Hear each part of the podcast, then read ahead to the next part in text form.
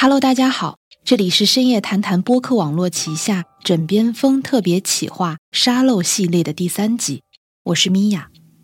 经过前两集的走访，我大致弄明白了阿尔兹海默病是个什么样的病。作为个人，我们可以怎样更好的去应对？然而，除了依靠患者家属自己的照护之外，是不是也可以向社会寻求帮助呢？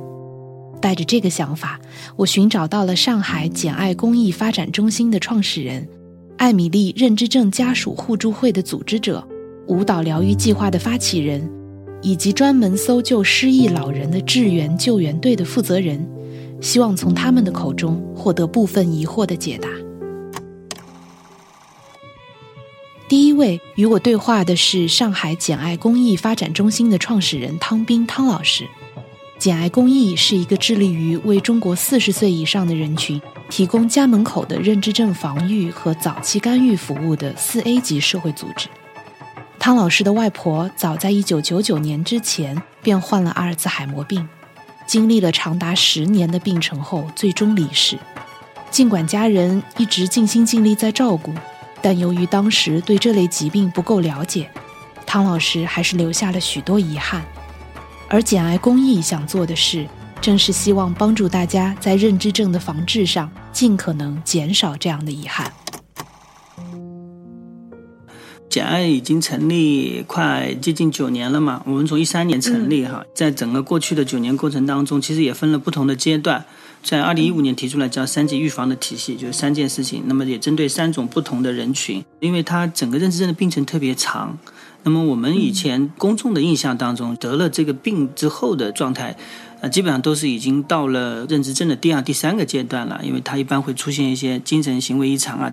早期的时候往往是忽略的，或者是没有一个准确的认知的。从人群分呢，一般我们把它分成三种人群，就是主观认知下降的人群啊，作为一级预防的主要的服务对象；然后轻度认知障碍呢，作为二级预防的主要服务对象；然后三级预防里，主要去面向这个患病的家庭。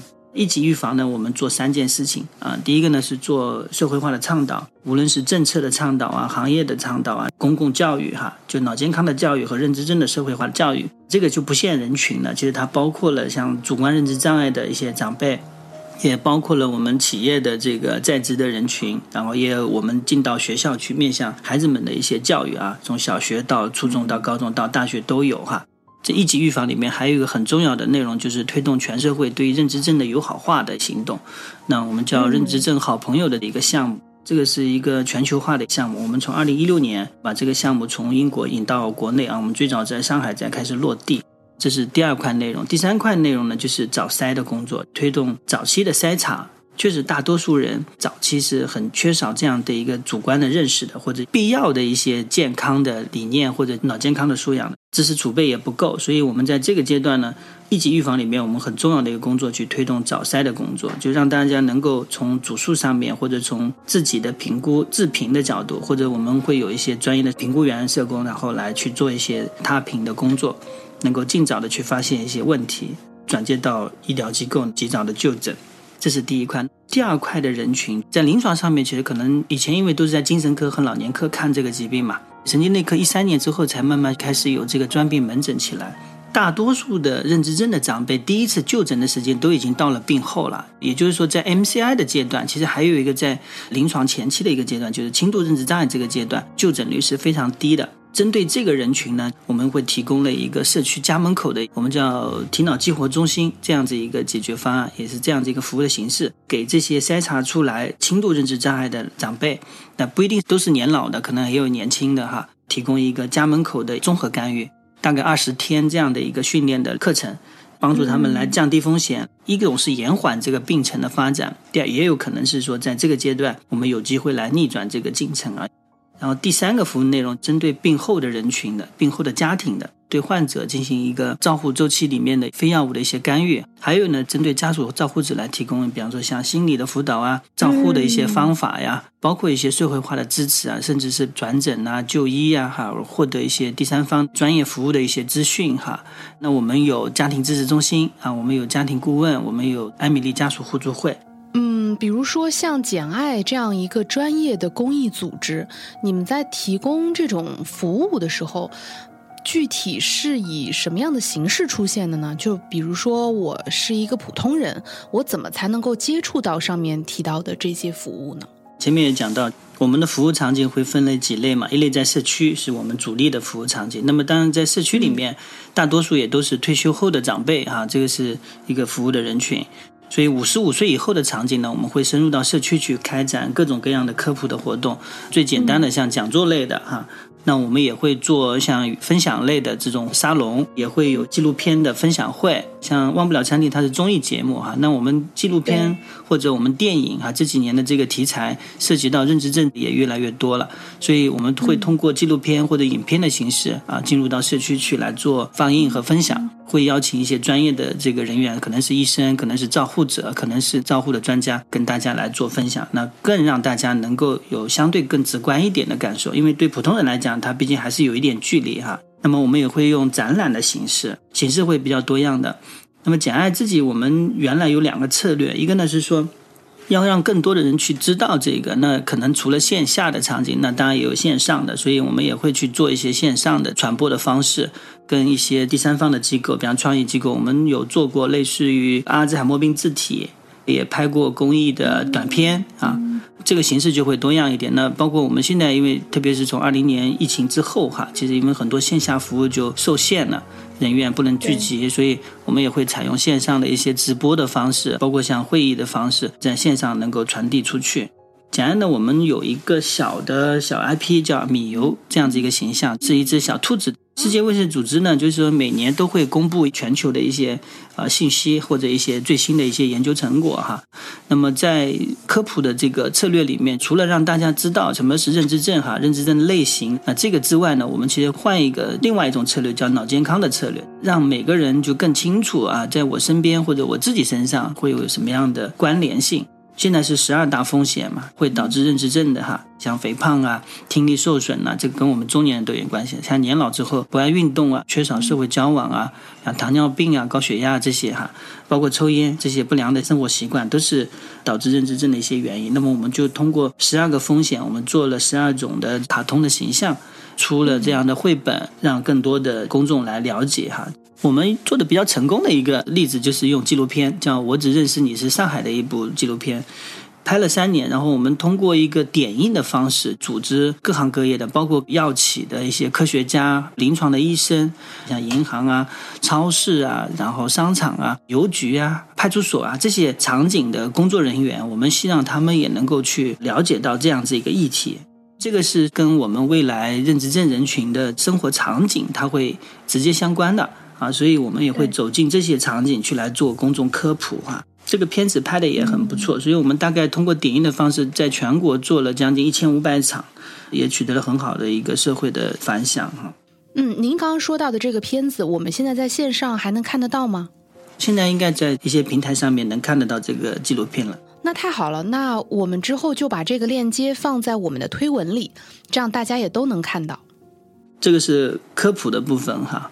可能确实是对于许多不是这个专业相关的伙伴来讲的话，去了解认知症，因为我们首先从名字上面来讲，认知症也是我们这几年开始推动的一个友好化的命名。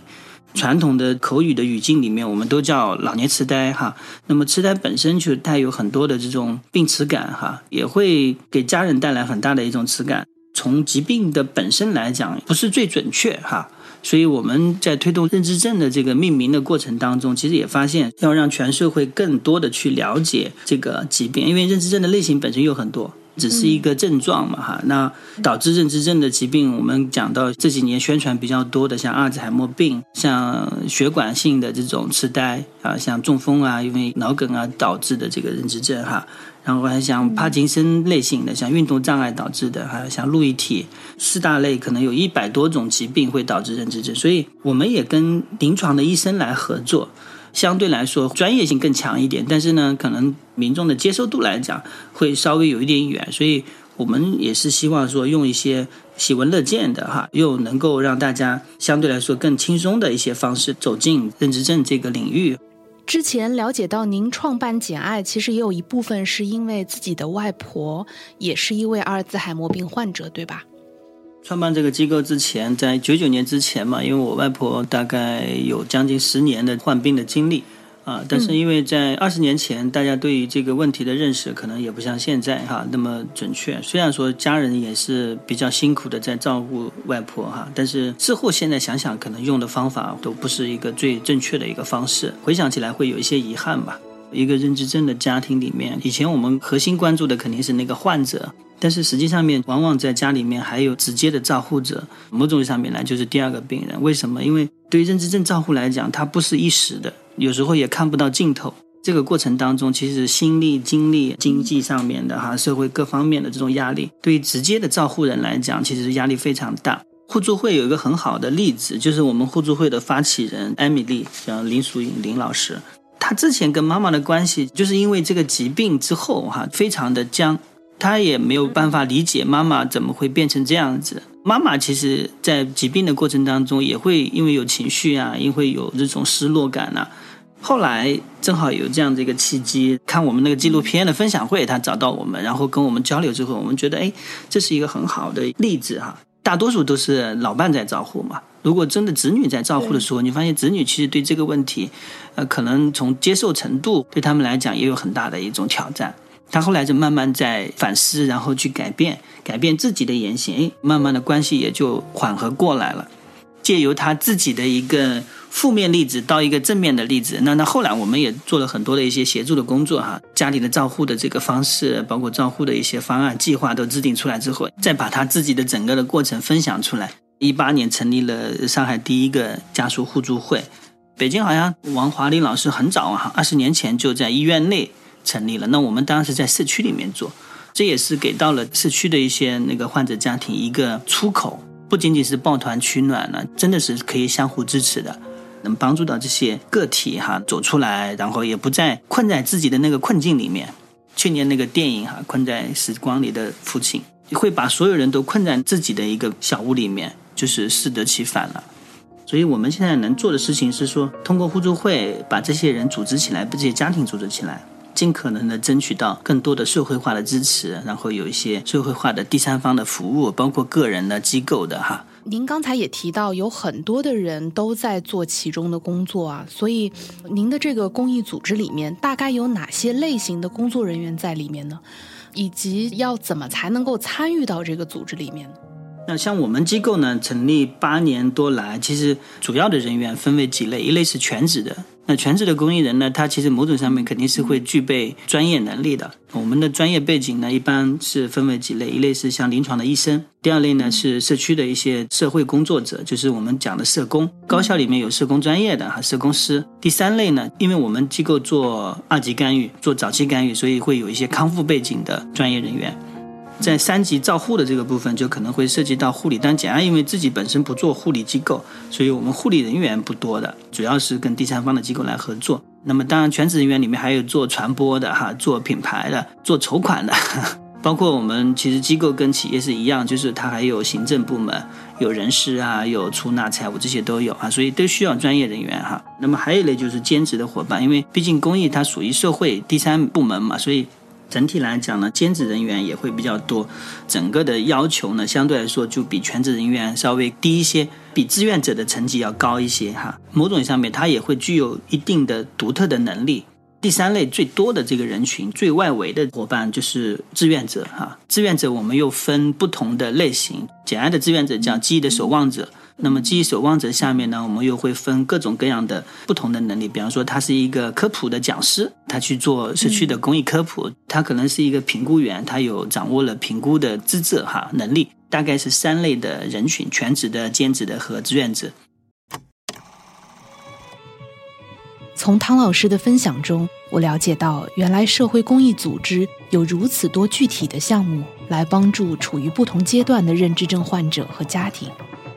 而第二位林淑颖老师，其实之前已经作为患者家属分享了她亲自照顾妈妈的故事，也因为能够切身感受到作为家属的照护压力，她在简爱公益的支持下，发起了艾米丽家属互助会，希望能更多的疏解和鼓励和她处境类似的患者家属。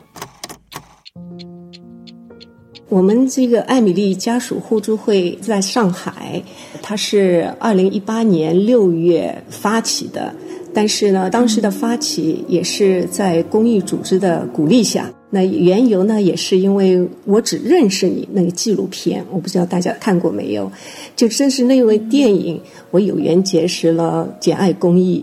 那么在他们的负责人汤斌老师的鼓励下呢，就让我发起一个家属互助会。所以，我们互助会二零一八年六月就正式成立了，差不多现在有三年多一点时间。我们现在有三百多位的家属在这样子一个互助群里，那人数很多了哈。对，近来好像增长的也特别的快，所以看来我们这个患者家属其实还是挺多的，也希望得到这样的一个互助群体的互相的帮助吧。就是我们这个互助会的名字是家属互助会啊，所以主要的来参与的人都是阿尔兹海默症或者说认知症的家属嘛。是的，这是应该说是第一个有家属自发的互助会，所有参加的这些。都是主要的照顾者，那么大家都有很多相同的经历，然后我们就有这样的一个机会和平台，那我们就可以分享我们很多的日常的困难和一些经验，还有一些资源对接的一些信息吧。我们现在的互助会有两种形式，一个就是线上的，还有一个就线下的。那么线上呢，主要就是一个微信群来运作的。那已经有三百多个家属在里面，有这样的一个微信群呢，我自己现在也特别能体会到群里的那个抱团取暖，给予大家的力量，其实也开始逐渐逐渐体现出来的。你知道，大家也会感觉有这样的一个群，原来我不再那么孤军奋战，有那么多人跟我正在面临同样的困难。那么，所以我们在这个线上的互助群里呢，就是大家的经验的分享，因为每天都可能遇到困难，自己可能有解决不了，或者自己会有崩溃的那种情绪出现。那群里面真的可以得到很多的舒缓，大家特别的相互鼓励吧。这个是我们群里面起的一个作用，还有一个在群里，当然我们就是大家的医疗资源呐，还有照护上面的资源的分享，因为大家都在了解医院的情况、药物的情况，还有一些照护机构的情况，大家都在分享各自的信息。都汇总在一起，都会彼此把自己的所了解的信息告诉其他的群伙伴。我觉得我们的群里面也是特别活跃，信息量也是挺广的。那么还有就是，我们也做医生专家的照护专家的线上的讲座，这个是我们讲的线上的部分。线下的部分呢，我们从二零一八年的十一月，正好我们当时有一位英国的认知症照护专家，他在上海工作，他也非常支持到我们这个家属互助会，所以他当时提议就说，我们一定要每个月要有固定日的聚会，也就是有活动，不管是主题活动还是家庭式的聚会。当时我们就定下了每月的第三个周六。是我们家属互助会的活动日，这个呢一直持续到今天。除了疫情困难的时候，我们线上做过，平时我们都是线下，每个月一定有这么一场聚会。当时我们在疫情之前比较好，因为有那个英国专家在那里，所以他在他工作的地方提供了给我们非常好的一个活动场所，在养老机构里面。但是这个疫情来了以后，我们就没有了这样的机会，就要找地方。但是我们还是持续的进行每一个月有的活动。后来就是忘不了餐厅，我们开始了我们每一个月的活动。那么在这样的线下活动当中呢，每一次都有主题的，有专家的分享，还有家属经验的分享。更重要的就是非药物干预，我们其实在线下也做了好几次非药物干预的一些活动。当时我们决定，每一场活动，只要艾米丽家属互助会搞活动，我们都必须有家属带着家人。你愿意家人可以走动的话，那个家里的认知症患者都可以来参加。所以放在是周末。现在因为这个病情年轻化。他们的很多子女照顾者其实都还在工作当中，所以他们无法在工作日的时候来参加这样的活动。我们周末的时候，除了有主题的分享，可以获得一些照顾上的经验，更多的是大家觉得这是一个非常好的喘息的机会。呃，因为他们也可以那一天把家人也带来，那家人在我们这样非常热情友好的氛围里，到目前为止没有一个。就是认知症长者来到我们这个活动，有过很严重的状况出现，我觉得也挺欣慰的，也更了解了认知症长者其实是特别需要这样友好的一个环境。那么他们来了以后，互助会里面叫他们是支持者，他们会帮着我们去安抚这些认知症长者。那家里的这些家属们就有心情可以去听我们带来的主题的分享。所以我们每一次活动，其实这样的安排收获真的是不少。很多家属真的很期待每一个月这样的一个活动。那么现在我们开始也积累了一点经验。对我来讲，这个群我也开始慢慢的也有一个思路在里面，就是说我们这个群跟其他的家属互助会有一些什么不一样。因为我自己个人的经验，特别想关注在认知症的照护者身上。这个照顾者他的情绪的变化，直接影响到家里的认知症患者身上。所以我说，我们这个认知症照顾者的情绪一定要有地方可以去抒发和宣泄。我们给我们这些家属照顾者要赋能，线下更多的专注于赋能的活动。当然，这个还没有普及开来，但是我们这个互助会，我联合其他的一些志愿者，我们家访。应该有十个家庭吧，我们也在去思考，我们如果做家访，我们的目的是什么？我们可以帮到他们是什么？我当时的目的其实也就希望，一个是让家里的这些照顾者能感受到我们互助会的凝聚力吧。那么志愿者里面，因为我们有一些是比较有专业背景的那些志愿者，可以根据不同的老人，看看他们需要提供哪一些非药物干预的一些游戏的支持，还有一些对环境、对家庭的给出一些建议什么。所以我们做了这样的一个家访，其实也得到很多家属的认可和反馈，就希望我们多去吧。那么这样的可能也是会保留下来，应该持续下去。现在的这个互助会当中，您所观察到的照护者们，大概男女比例呀、年龄段呢，是什么样的分布呢？家属照顾者应该有一半是女儿。当然，我想有意愿参加这个家属互助会的，也是很用心的在照顾家人吧。你知道，他们觉得心里有压力，有这样的一个互助群体在，他们就渴望去加入。很明显，我们的女儿照顾者是占多数。大多数的对，那么当然里面我们还有将近大概三分之一的老伴，就是配偶已经六十五岁以上的这些，就是一方在照顾另一方。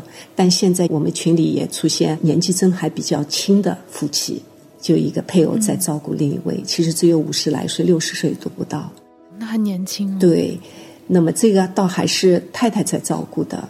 那么太太也跟我们有一样，就像子女照顾着我们在一起，也会互相的支持和帮助。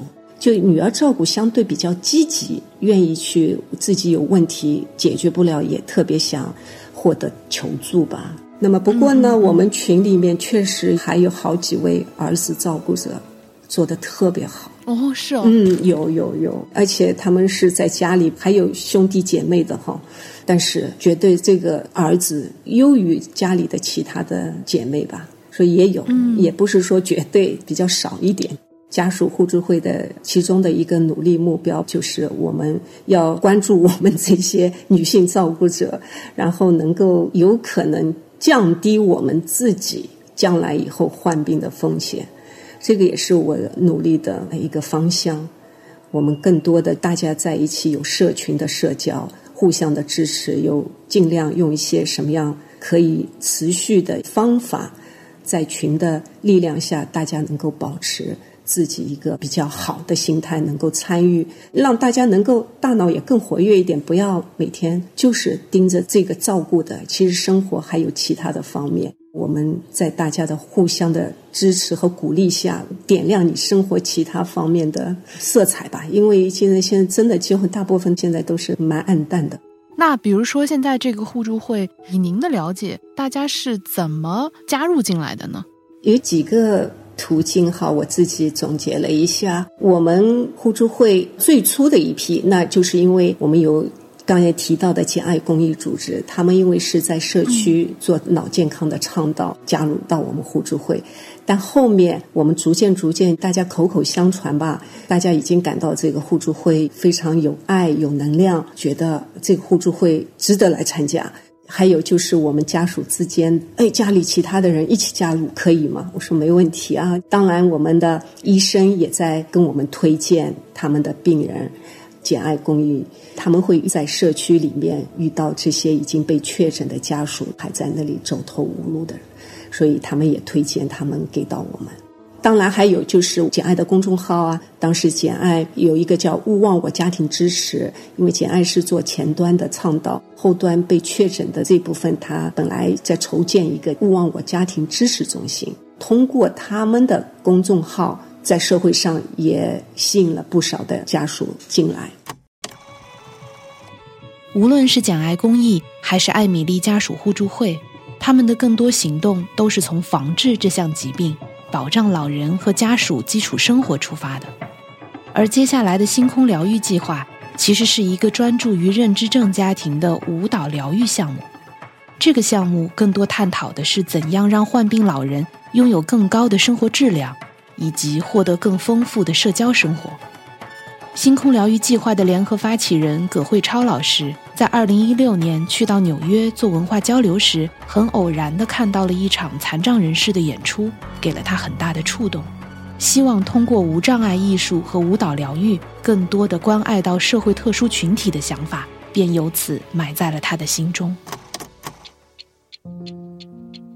星空疗愈计划，我们是在二零二一年九月发起的一个项目。今年的腾讯九九公益日的时候，我们联合了中华社会救助基金会、北京异行者公益基金会，以及我们生生不息是作为一个联合发起方，同时当然我们也是技术提供方来做的一个面向认知症群体的一个公益工作坊。嗯，这个工作坊的前身呢，其实是我们也是在二零二一年跟英国文化教育协会和苏格兰芭蕾舞团合作的“舞在当下”中国的认知症舞蹈疗愈项。项目当中孵化出来的，在苏格兰芭蕾舞团做了三年的基础上，做了一些本土化的再设计、再组织，才发起的这个星空疗愈计划。首先是基于生生不息一直在做的包容性艺术的理念来去进行设计的。哦，包容性艺术，呃，什么是包容性艺术呢？一句话的概括来说，包容性艺术它是基于残障群体、老龄群体和一些社会的边缘少数弱势群体他们的主体性来去对来去进行艺术创作和艺术共融的一种艺术形式。嗯，所以也就是要尽可能的让他们去发挥自己的。主观能动性，它其实是在医疗模式和慈善模式之后的一种模式。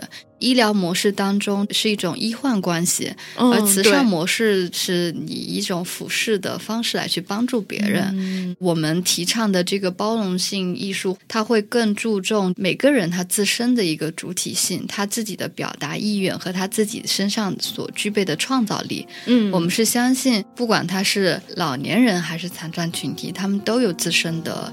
表达的渴望和创造力是的，是的，是的。所以，就是我们首先希望在这个工作坊过程当中，能让这些老人们体会到，年龄不是问题，认知症这样的一个病症，它也不是问题。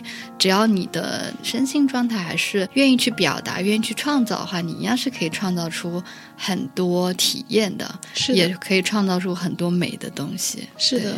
家庭生活和家庭照护是没有办法满足老年人的社交需求的。对，他一定是在社会场景当中来去完成的。而且你会发现，其实现在很多老年人，他们可能年轻时候也是知识分子，或者说工程师啊、医生啊，非常有价值感的需求的。对，所以他们也需要这种高质量的社交。对，不是把他们当做一些就我们常说的失能失智老人。这个星空疗愈计划，我们是基于一个国际与本土的两个视野的融合，包括技术上的一个融合。嗯，苏格兰芭蕾舞团他们是一七年发起“舞在当下”的项目，他们也是服务了整个苏格兰地区接近一千名的认知症的长者和他们的一个家庭。他们这个设计原理其实是基于这个艺术治疗、舞蹈疗愈以及认知心理学的基础原理来去设计的。嗯，他们整个工作坊你会发现，它是非常注重循证 （evidence based）。它所有的动作，它都是有原理可循，它不是一个凭空出来的。包括它所有的环节，都是充分的考虑到了认知症老人们的特点，包括了轻症、中症和重症。对，而且我们这个工作坊的设计是适用于不同程度的认知症的老人的身体能力和状态的。然后我们其实充分的吸收了他们的设计原理、评估的标准，来重新再做一些本土化的一个融合设计的。这个星空疗愈计划，我们现在在关注的主要是认知症的群体，以工作坊的形式进行的，会从一个圆圈开始，在一个圆圈结束。然后我们的环节是包括了大家来可以先打招呼，有一个自我介绍的一个环节，在圆圈当中让每个人都熟悉。大家互相吧，因为每次都会有一些新的朋友加入，比如像我今天，对，然后也会有一些新的家庭，当然有一些老的朋友，并且我们分享的时候会让他们不仅分享自己的名字，可能会分享一下今天身体的感受或者这一周的关键词，所以我们其实每次分享的时候是更多的去帮助大家互相去了解。分享完之后呢，我们就开始进入我们的舞动的部分。它会从热身开始，老师们会带领所有的参与者熟悉这个空间，熟悉自己的身体。然后我们中间其实融入了一些中医的拍打功，让让我们的心肺经、肝胆经整个经络都能先活络起来。当然配合了其他手部、肩部的一些热身的练习。热身完了之后呢，其实大家现在已经比较进入状态了，然后我们就会进入我们的关节活动，从头到脚都能够运动到。嗯，所以这个动作的设计也是按照从头到脚的顺序，主要是对你的身体的各个大小关节，最大是我们的脊椎嘛，最小的是我们的手指尖、脚趾尖，通过关节活动，全身都可以运动到。我们会设计很多互动的部分，嗯，比如说我们会帮对方拍拍背，有一些握手的部分可以配合一些拉伸，嗯，然后这样也可以活动到你的肩颈。当我们活动我们的手指的时候，我们会有一些搓手的环节。这个搓手之后，也可以帮对方给到一个温度。嗯，所以其实，在关节练习的环节当中，我们是设置了很多互动的部分的。而且这个互动的部分，其实我觉得非常能够帮助家属和认知症的长者来去建立这种身体上的交流。对，的确是。对，因为今天其实我也看到，像我这样一个人来的并不多哈，主要还是家庭为单位过来的，尤其是子女带着父母，所以如果大家有这样的一些互动的设计，其实别说是否是患病哈，就我想想，如果我跟我妈。应该也能增进不少母女关系吧？是不是？对，其实我觉得中国人是特别缺乏身体交流的。对的，但是每个人的身体都很需要被拥抱，是的，都很需要交流。皮肤其实是我们最大的一个器官，但是我们都忘记它需要这个触感了。接下来就是你今天应该有参与到的一个舞姿练习，是这个舞姿练习呢，是希望让大家可以在这种经典的舞蹈当中能够去体会美的东西。嗯，对，我们用了一些民族舞还有戏曲的元素，结合我们自己中国的传统文化来说，这个戏曲和民族舞是最有群众基础的，嗯，所以我们可能就没有用现代舞这种老人不是特别好理解的东西。戏曲的话呢，非常注意这种心手眼之间的一个练习和配合。比如说，我们看兰花指啊、剑指啊，然后呢，用蒙古族的舞蹈，是因为觉得蒙古族的舞蹈它很开阔。不是一种封闭的状态，它很多的动作都是像在一个辽阔的大草原上，你可以很自由的飞翔，在那边迎接你的客人。所以，其实我们比较多的把这些民族舞和戏曲非常简单的元素提取出来，再做一个组合，就是适合这些老人的组合。更重要的是帮助他们的身体打开，去体会那种情感的释放、表达和这种心胸的一个开阔的状态。对。所以舞姿练习完，接下来就是即兴环节。嗯，我们会让大家带着今天学到的一些动作、舞姿里面的一些元素，让他们做一个自由的组合，做一些创造性的表达。嗯，并且在这个即兴环节当中，我们会有稍快的歌曲、稍抒情的歌曲来做一个组合。所有人最后会拉着手跳一个圆圈舞一样。所以即兴的环节也是很受大家欢迎的。在即兴当中，他们可以自由的表达，也可以交流，能够感觉到人跟人连接在一起的那种感受。对，今天其中一位导师说：“哎，我们有一位男性的长者，一位伯伯吧，就是说啊，那个你创造了一种新的节奏。当老师这样鼓励的时候，那位伯伯就一下开自豪了起来。对，我觉得这个好难得哦，非常的人性化的感觉。对。”我们是非常注重人文关怀和每个人的主体性、身份感。在我们的项目当中，不会把他们当做患者。对，就所有认知症的老人们，在我们这里都是舞者。对对，所以我们会给他贴一个舞者的小牌牌。是的，对是的。即兴环节完了之后，就是最后的调息和分享。嗯，常常在分享环节之前，我们还会增加一些音乐的部分，因为有很多老人们爱唱歌，是，所以我们其实每次会准备一些歌词或一首歌、两首歌，然后愿意来去跟大家分享这个音乐的、唱歌的，就可以来在这个环节去做一些分享。嗯，对，所以整体的工作坊下来，感受是非常丰富的。嗯，它不仅对于我们基础的身心，它有运动到，它有活动到，同时其实对作为一个人的存在、情感的表达、他的这种创造性的表达、他跟人交流的连接的这种渴望，都能在这个过程当中体验到。是对。那慧超，你发起这个组织之前，你是做什么的呢？怎么会对这样的艺术疗愈感兴趣的呢？我觉得我的路径还是很清晰的，大致可以分为几个阶段。第一个阶段是媒体人阶段，第二个阶段是舞蹈制作人的阶段，第三个阶段就是做一个身心艺术的机构，叫生生不息。我觉得可能最后会做这个项目，其实是源于还是抱有一些媒体人对社会的关注和同时对于舞蹈艺术和艺术疗愈本身的一个了解，嗯，所以他才有了这么一个社会艺术公益性的一个项目。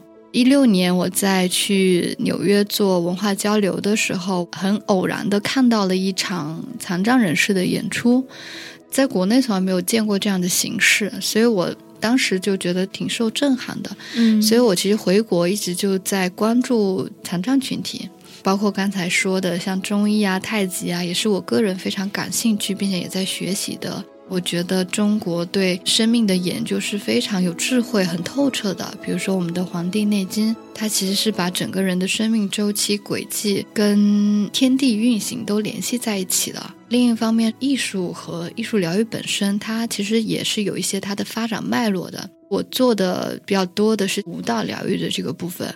那后来又是怎么样选择了这个认知症作为一个比较主要的关注点呢？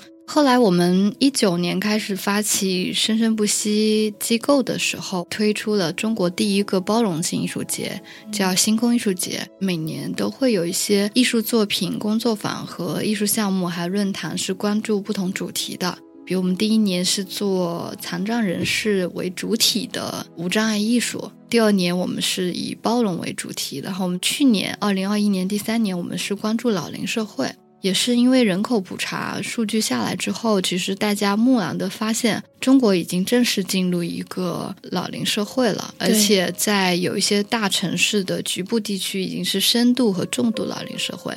就上海有一些小区，他们的老龄化程度是超过百分之三十，非常严峻的数字了。然后另外一个是对于这种越来越高发的认知症群体，他们怎么办？我们也是关注到中国这个比较严峻的社会现实吧，所以今年我们做了一个论坛，讨论很多老龄社会的方方面面。其中呢，就有一个项目，舞在当下这个项目就是关注认知症的舞蹈疗愈的，所以我们就从英国直接引进过来了。在星空疗愈工作坊中，大家不再被套上认知症患者的标签，每一位参与者都化身为一名舞者。葛老师对于这种包容性艺术理念的实践，也值得我们认真学习和思考。在影视作品、小说以及现实生活中，认知症患者走失都是非常容易出现的情况。而在北京，就有这样一支专门搜救失忆老人的救援队伍。怀着对他们的感恩与好奇，我们也找到了北京市志援应急救援服务中心的负责人苏笑苏老师。一起来聊聊这支失忆老人救援队是如何炼成的。我叫苏笑，我的这个团队呢叫北京市志愿应急救援服务中心。那这个救援呢，其实最早在可推溯的年代，我们可以倒推到两千零三年，中国第一支民间的户外救援队成立。那么，其实我们现在的这个骨干的志愿者就在这个团队当中。从零三年开始呢，我们就在做山地救援，啊，很多驴友随着中国的社会发展，大家大家有了更多的这个爱好，去爬山去征服自然。爬山过程当中呢，有可能会出现各种意外。那么当时零三年呢，就因为一次山难之后，成立了这个绿野救援队。现在我们团队里的核心啊，都是当年零三年组建这个绿野救援队的核心队员。随着大家对这事儿的发展呢。北京的户外救援已经非常非常成熟了。现在北京的户外救援队有非常非常多，我们大家就商量说，这么多队伍了，有我们不多，嗯，没我们不少，干点自己力所能及的活儿。山地救援呢，就把这个救援的方向从山地救援向其他方向寻找。那么在寻找的过程当中呢，一次意外，在二零一六年的冬天元旦当天，我本来自己要去滑雪。那么，在我家门口，我遇到了第一位阿尔茨海默症老人。当时这个老人呢，目测他的年龄应该超过八十岁了，穿的非常单薄，他的衣服几乎就是在十月底左右的衣服，手里拿着一个塑料袋儿，啊，急匆匆走过来问我说：“小伙子，问你一下，跟你打听个道儿，高家园粮店怎么走？”当时他一说出粮店来呢，我第一手就把他抓住了。我说：“阿姨，咱俩聊会儿。”我说我啊有粮票，我知道粮店在哪儿，所以这时候这个老人呢非常非常暴躁，就拿手一挡我的手，把我拨到一边他说：“你知道就知道，不知道就别贫。我儿子下夜班，等着我买切面回去做炸酱面。”所以第一时间我就拽住他了，我就拿手机赶快拨派出所电话。为什么会这样呢？因为我姥姥就是阿尔茨海默症老人。嗯，这里头有一个非常重要的信息，因为北京搁全国。粮票的取消是在九三年年底，那么都二零一六年了，到九三年中间是有几十年的跨度的。嗯，粮店早就没有了。那么对于面对年轻人来说，粮店是什么样的产物，他可能从来都不知道。所以当时我给派出所打完电话之后呢，就跟老人一起到了派出所。我们连利诱再问再翻他身，最后他从身上找出一张名片来了，一个卷了一个小卷的名片。最后就打电话，这名片上的电话打电话。打电话的时候呢，确认了他家老人的确没在家，走丢了。当时我们说出我们在九仙桥的时候，这个电话那端的主人啊，非常不信，因为什么？他们家住在卢沟桥，他家住在西五环外，我们在东五环找到的。哇！派出所呢，在协查通报里头是没有找到这个老人的报警信息的，也就是他家里没报警。派出所的民警呢，就联系了卢沟桥附近的民警，又联系到他家里人，又给了电话。从派出所确认，卢沟桥派出所的民警带着家属到九仙桥派出所，把这个老人接回去了。接完过完元旦呢，我就和我的这些小伙伴们说：“我说找了一个老人，什么大概什么情况？”哎，大家说这个挺好，说这个是不是现在北京没人做呀？就没人帮这些老人。后来我们说，咱看看有没有人帮忙。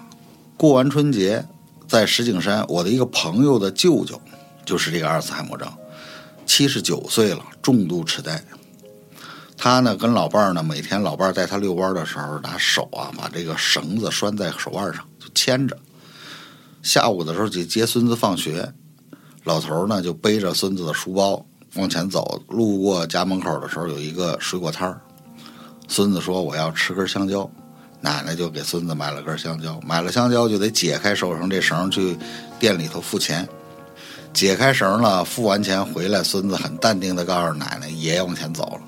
这时候奶奶就往前追，大概五十米左右是一个拐弯，是一个路口，然后再往前走五十米是一个公交车站，也就是一百米距离，老人奋起往前追。等追到公交车站的时候，发现公交车站没人，也就是老人到了公交车站就上车了。我们到现场呢，那起救援，北京大概大大小小出动了救援队就得有十多支，几百人在现场找了三天。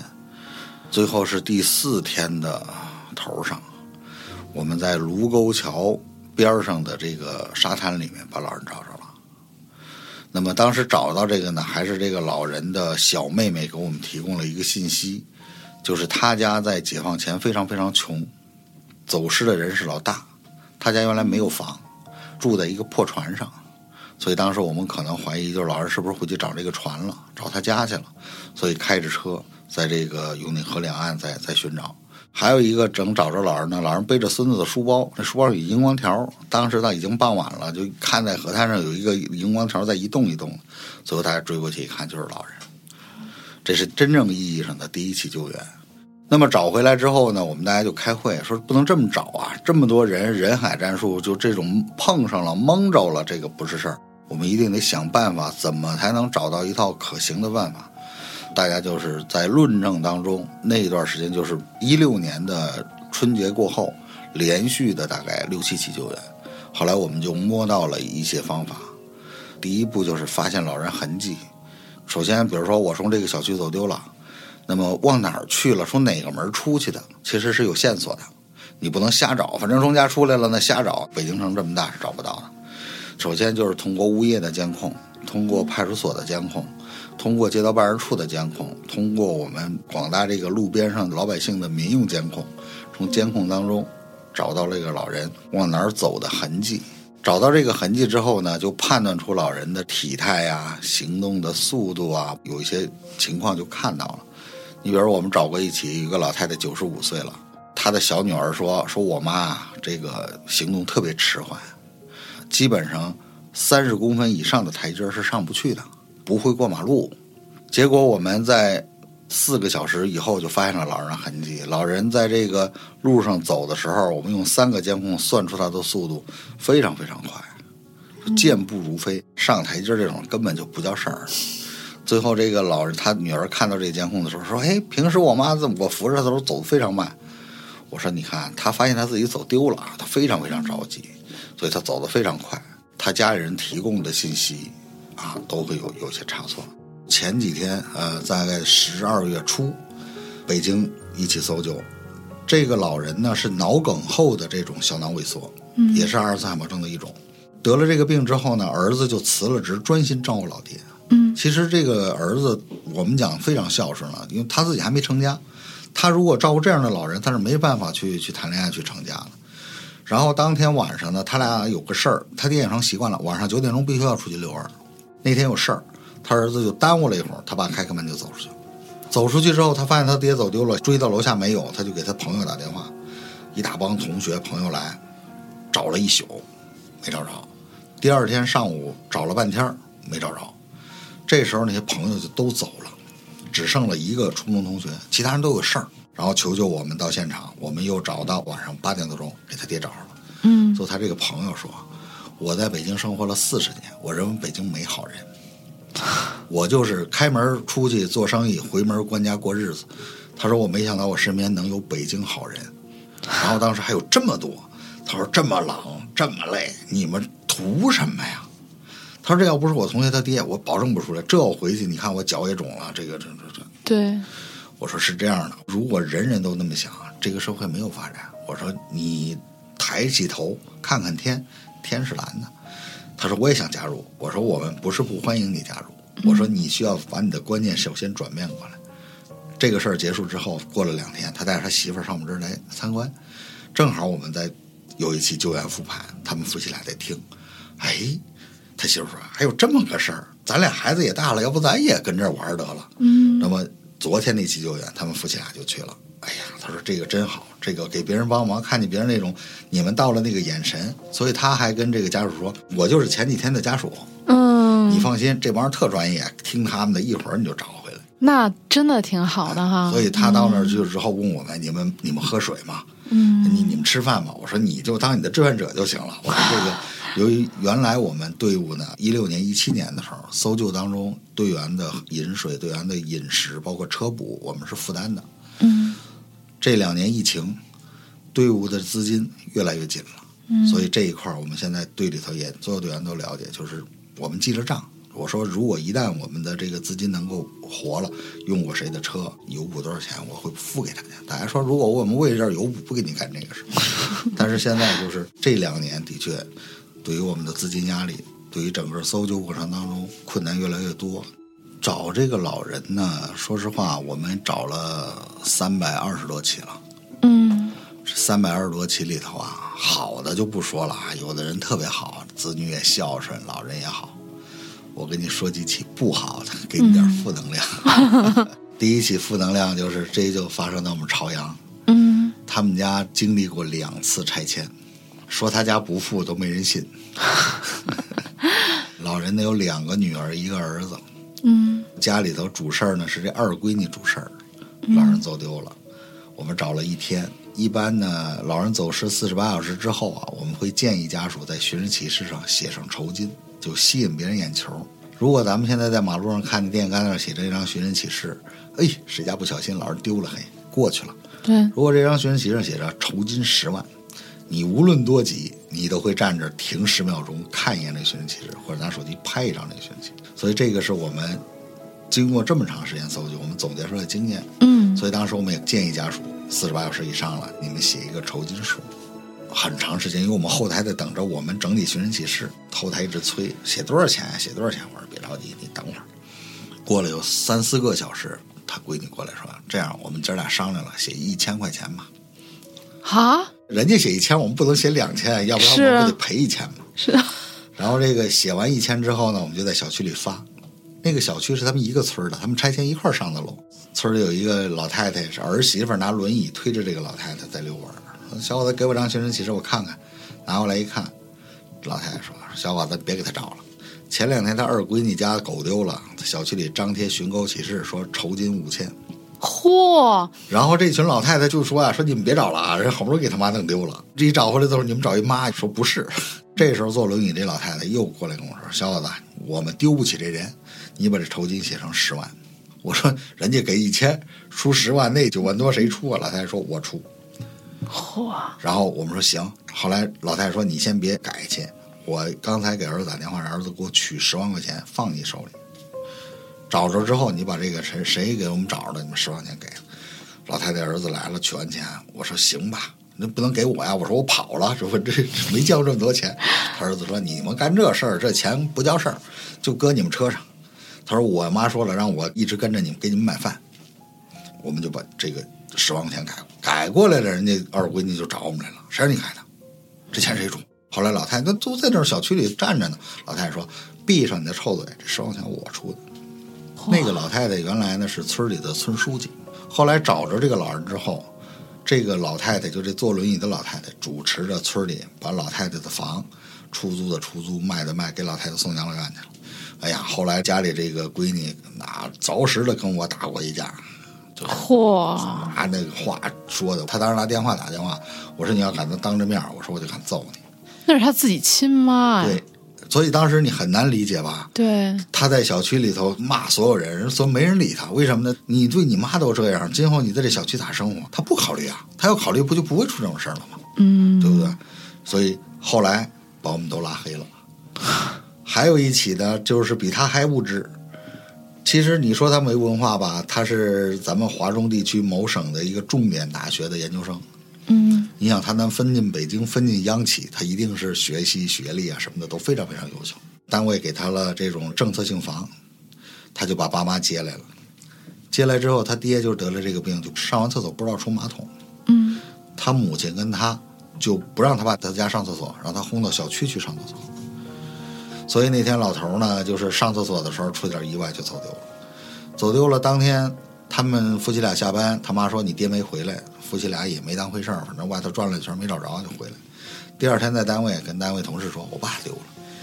他们单位的大书记，一号书记是我的志愿者，哦，是我的战友。书记就说：“你爹都丢了，你还跑这奔全勤奖来了，还不找你爹去？”对呀，他北京城这么大，然后说你们部门也别干活了，去都跟着找他爹去。我这个战友，我志愿者给我打电话说：“那谁，我们有个同事爹丢了，我们就开始找。我们找了一天一宿，第二天找着的时候，呃，我们的一个志愿者给了他爹冲了一个方便面，在这泡着，正在泡开了能吃。老头一看见他闺女来，就是那种家里小孩犯了大错，看见家长那感觉似的。哇！当时我们几个就拿手指着他闺女，我说：“去去去，给我一边去，一边去。”他闺女那弄着，怎么了？怎么了？我说：“去，你先一边去，先让老头把饭吃了呀。你在，他都不敢吃了。”然后我们给他轰一边去了。吃完饭，吃完饭了，送回去的时候，我跟他女儿一车，我说：“姑娘，跟你说一事儿，我说我爹没了。我知道这个没爹是一个什么概念。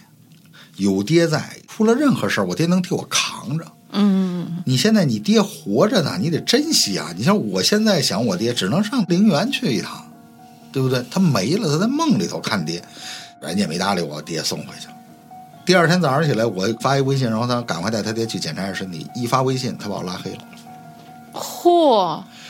但是他特难以置信，真是 他特别无知是什么呢？他们单位的大书记是志愿者呀，他他不能把他拉黑了吧？对。最后这个书记是大会小会说他，他的预备党员、他储备干部全部都取消了。这种人人品有问题。最后，他在他取消他的预备干部的时候，他又到我队部来跟我大吵一顿。他说：“当时我爹丢了，我没求你们，你们说什么了？”我说：“我跟你说一事儿，我说你看看我这个主力队员，我说这人是谁？”他说：“这是我们书记。”我说：“他是我的队员，你拉黑我，你现在的表现还用我说吗？”对，我说：“你这都太缺心眼儿了，你装也得在他面前装啊。”然后吵完走了。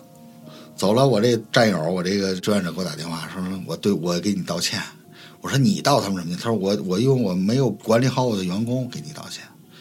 我说算了，你就别难为他了。我说你再难为他，这他说他们都是集体户口，我现在能难为他就是我不要他了。他这一期合同一结束，集体不给他转户，他的户口进不了北京，他就该回哪回哪。我说别别别。我说这杀人不过头点地。我说如果你把他轰出北京，不在你麾下了，他爹不太对，说的都对呀。是呢，我在你这儿，你你们教育着点儿，这个有可能还能改过来。所以我们是遇到过这种，当然这种有的时候我们经常讲，就这个负能量是能让我们完全能消化掉的。好的就太多了，儿子女儿两三宿不睡跟着找。我们遇到过集齐给十万酬金的，老头走丢了。儿子在找我，也是四十八小时之上跟儿子商量。我说这个写酬金，儿媳妇张嘴来十万。我说还用商量吗？儿媳妇说不用商量，我们家哥仨十万我自己出。这边给老人一找着，眼看儿媳妇奔银行，跟她老公说仨银行，一银行取三万，十万块钱，咱家手里给人十万块钱。我说你不用给了，我给你找着，你省十万块钱。因为我们在找之前就告诉家属了，我们不以任何方式、任何形式收取家属的任何费用。如果是人家有人帮你找着了，人家在这儿，你给人十万，这跟我没关系。嗯，如果是我的人找着了，这个十万块钱不要。有那个好的，真好，啊，就是因为有这样的老人，其实把家属磨得非常非常的累。现在您的这个志愿者团队，大家日常的工作或者这个身份大概是什么样呢？我们的志愿者呢，涵盖三教九流。先从低往高说吧，我们有开滴滴的司机，小包工头。从事小买卖的，然后平常呢就是一些呃在企业上班的呀，在这个工厂上班的呀，还有一部分人呢比较特殊。你比如说，我有几个志愿者是职务非常非常高，当年是因为他爹走失，我们帮他找完爹，他毅然加入到团队当中。很多时候，我们团队的有些文章都是他润笔的。但是所有志愿者在一起呢，我们互相之间不打听你是做什么的。最初志愿者里头什么人多呢？副转军人多。哦，这个圈子里头，现在大概有一半儿原来最早的时候，几乎百分之百全是军人。嗯。另外还有一个问题啊，这儿跟大家纠正一个概念：人口走失也好，人口失踪也好，都没有四十八小时或者二十四小时一个时限。一旦发现老人走失，第一时间到派出所去报警，别等着。嗯。你报完警了，你自己找。警察帮你找，找志愿者团队帮你找，都能迅速的找。如果超过四十八小时再找，这个老人找回来的概率都非常非常低。嗯。第二个呢，就是如果家里有这样的老人，多给老人照相。我们经常会找老人的时候，这照片是身份证上扒起来那张照片。哦。另外一个呢，就是如果有这样的病人呢，子女呢最好能够多交朋友，嗯，能到一个合适的周末啊，带着老人和朋友一起聚会，嗯，能让大家认识老人，嗯。还有就是跟小区、跟保安也处好关系，跟邻里也处好关系。一旦老人有了这个病，他往小区外一走，就被人拽回来了。嗯，说实话，搜救老人这个事儿呢，现在不是终点，嗯，只是我们的一个起点。我会认真往下做。我也希望能够有更多的志愿者团队或者志愿者，他愿意加入。如果是有志愿者团队想参与到搜救老人呢，我们可以把所有的全套技术交给他们。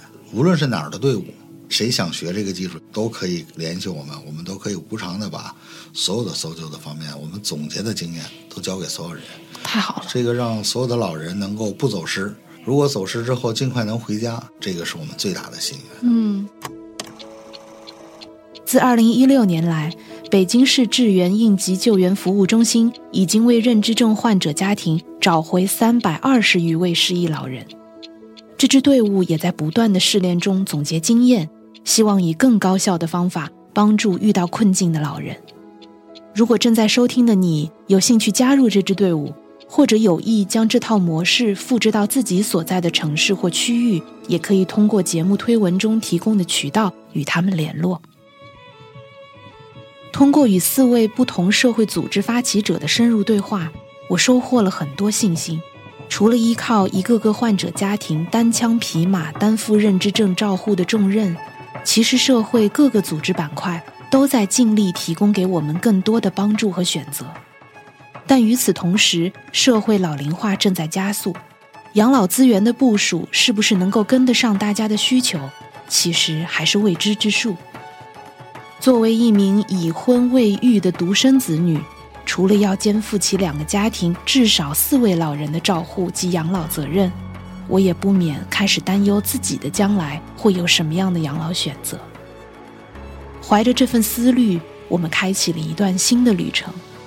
我们找到了居家养老、社区养老以及机构养老的相关研究人员和从业者们，希望探究关于第一代独生子女的养老难题。如果你对我们的沙漏系列感兴趣，欢迎在收听平台订阅《枕边风》，或者可以搜索“枕边风 The Ugly Truth”，T H E U G L Y T R U T H，关注我们的官方微信。